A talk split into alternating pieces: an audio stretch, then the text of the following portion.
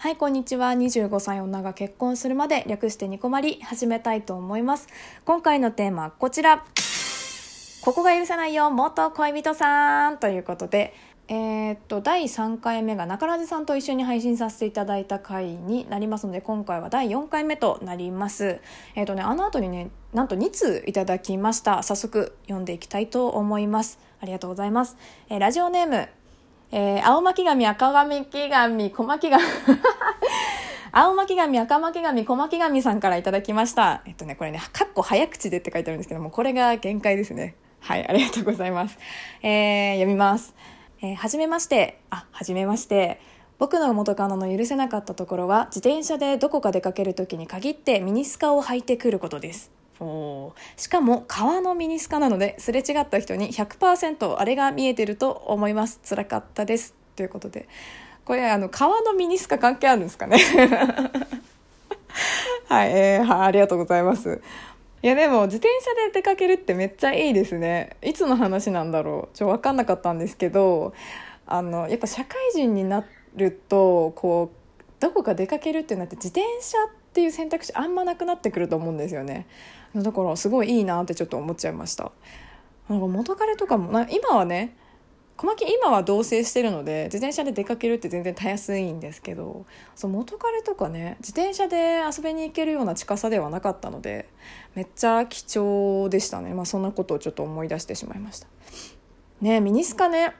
いやまあでも出かけるって分かってた確かに、まあ、私は絶対履かないなっていうのはあるんですけどまあでも私はこう普段から履かないっていうか履けない族なので、まあ、もしかしたらあれじゃないこうもう本当にもうお便りこれくださった人にもう見てもらいたかったんじゃないかな。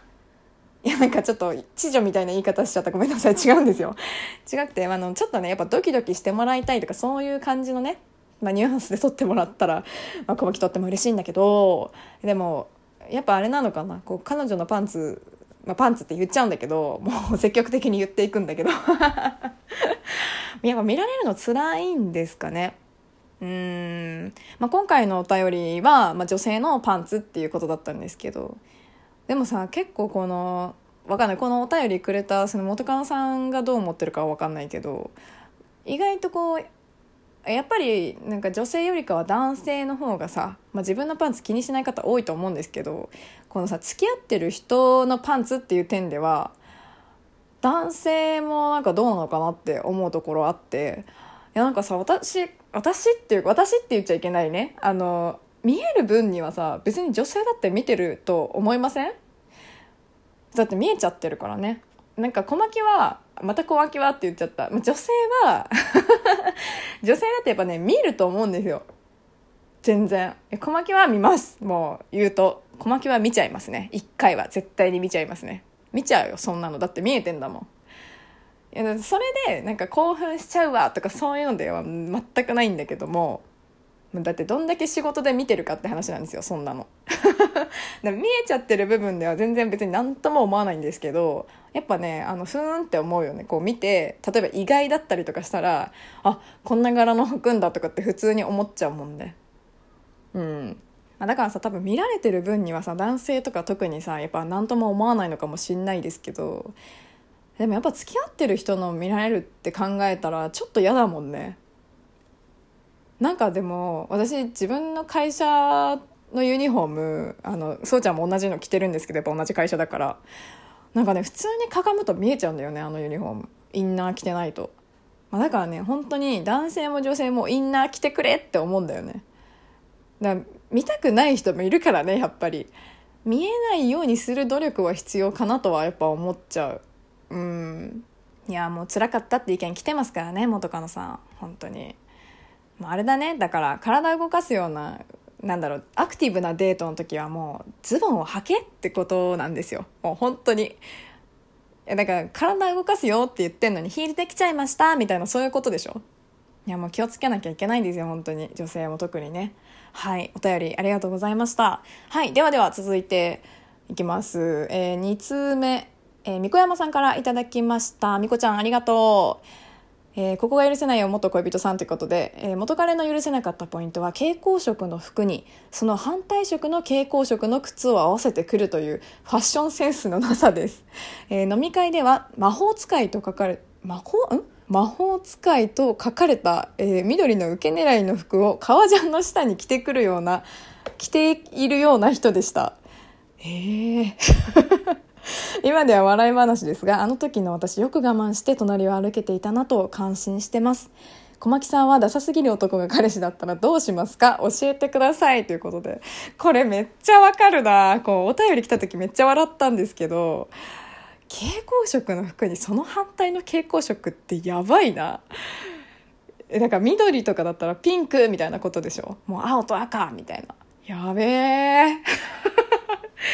いや、しんどいな、これは。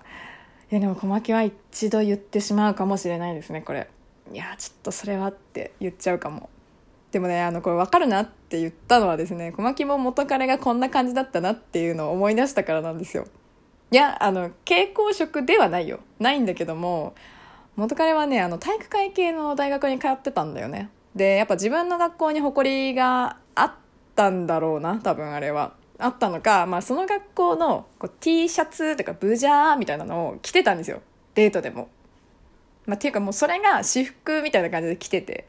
だからそれで渋谷とか平気で出かけられちゃうタイプだったんですね。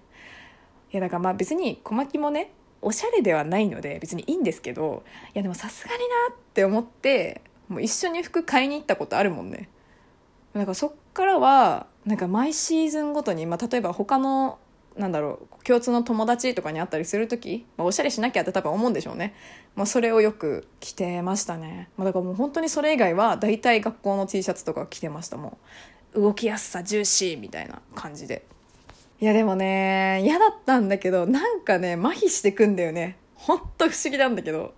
何なんだろうな、あれは。いや、不思議ですよ、マジで。まあでも逆に、まあ、めっちゃくちゃおしゃれとかでも困るけどね。まあだから、あれだよ、本当に、もうおしゃれしてもいいんだけどもう好きだ好きなようにしてくれって思うんだけどもうするなら、まあ、デートの時とかはねもうそれなりにやっぱ万人受けする服装の方がいいかなとはやっぱ思っちゃいますよね。そういう服をチョイスしてくれって思っちゃう。いやだから本当にもう蛍光色もきっとおしゃれなんだと思うんですよ。おしゃれだと思って着てくるんだと思うんですけどまあ、だから隣歩く時とか、まあ、デートとかでは着ない方がいいのかななんてちょっと思ってしまいました。うんちょっと前衛的すぎだよね、だからね。もうだからこの空気感わかるわーってちょっと察してしまいましたよ、本当に。いや、本当にお疲れ様でございました。えー、みこちゃんお便りありがとうということでね。いやー、今回もパンチのある元恋人さん揃いでしたね。本当に皆さんありがとうございます。ぜひぜひ、あの皆さんのね、ここがちょっと変だったなっていう、ここが許せなかったっていう元恋人さんのエピソードを大募集しておりますので、えー、よろしくお願いいたします。えー、他にもですね、ニコマリはツイッターマシュマロもございますのでね、あとはまあラジオトーク内でのお便りも募集しております。えー、感想、質問、トークテーマ、コーナー宛てなどぜひ送ってください。ではでは次回もラジオトークにてお会いしましょう。小牧でした。またね